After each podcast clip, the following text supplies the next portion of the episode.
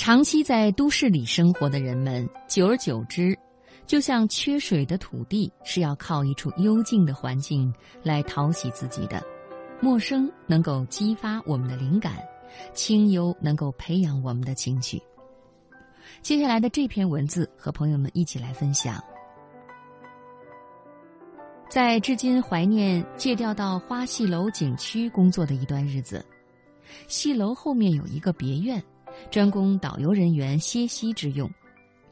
别院里有数百年前的古碑，碑文已经斑驳。有一丛竹林环院落而生，在生活里奔走的我们，时常会发觉自己总像是缺少了点什么。有时候会因为这份缺失变得六神无主，睡在床上翻来覆去，走在路上不得其解，到底是缺了什么呢？恰恰是缺了这样一段别样的滋味，就像一个长期行走在沙漠里的人。忽然眼见一眼泉，好一番痛饮呀！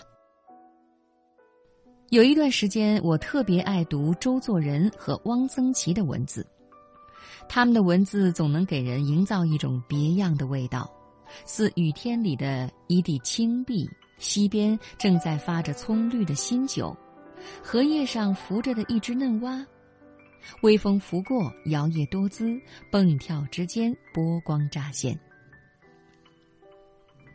衣食有真味，宽衣养体，素衣养心；粗布衣养脸，紧衣养情；珍馐养眼，素面养胃，家常饭养心。每个季节都有不同的风景，我们大可以移步换景，乘物以游心。一缕春风里，珍惜自己的得意。人生得意须尽欢，尽欢时候想明天。留一份欢愉存耳畔，听取三千炙热，收获万种云天。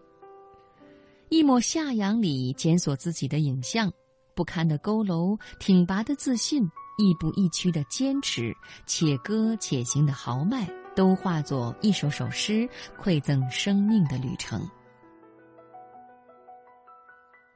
每一个年龄段都有它的滋味，每一天都有每一天的精彩。借一段幼年过滤我们的心境，借一段青年鼓舞我们的激越，借一段中年逐增我们的责任，借一段晚年沉醉我们的淡泊，借昨天回味，拿今天做筹码，赢取通往壮丽明天的船票。这滋味那滋味，收纳融合，回味体会，方知人生真味。人间有味是什么？苏轼说是清欢。苏轼太睿智了，写出这样的句子，该有着怎样成名的心境啊？俗世的烽烟飘满了时光，稀释了岁月。我们拴着心灵的杖，且行且觅，拿一段滋味养自己，寻一份清欢来养心吧。